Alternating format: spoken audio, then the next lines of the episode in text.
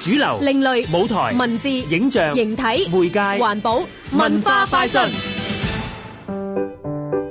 講起編劇鄭國偉 Matthew，你會諗起啲乜嘢呢？梗係佢嘅舞台作品《最後晚餐》啦。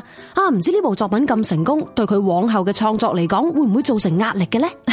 我諗好多人呢都有興趣想知噶，聽下 Matthew 鄭國偉自己講啦。其實動力同埋壓力都有啲嘅，不過我已經冇諗過呢樣嘢啦。即係我諗，如果我將最後晚餐嘅所有開心嘅嘢去諗嘅話咧，都會變成我壓力嚟嘅。所以咧，我諗如果我要放我繼續個創作嘅話咧，最後晚餐其實個餐飯已經完咗㗎啦，即係有機會再做都係，即係有機會再食一餐飯。咁但係過去咗就應該過去咗，咁先至可以令到我喺日後嘅創作唔會有太多嘅包袱或者顧慮咯。話你知啊，Matthew 即將會發表佢嘅新作，探討婚姻意義嘅作品《好日子》。咦，就咁聽個劇名，好似同佢以往嘅風格唔係好似喎，冇乜寫實中嘅荒誕味嘅。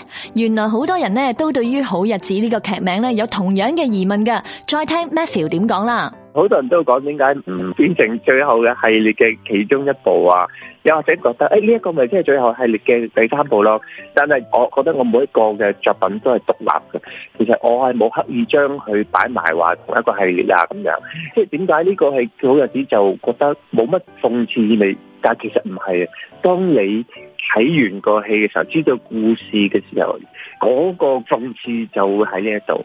香港話劇團《好日子》三月十至二十五號。香港藝術中心壽臣劇院。香港電台文教組製作，文化快訊。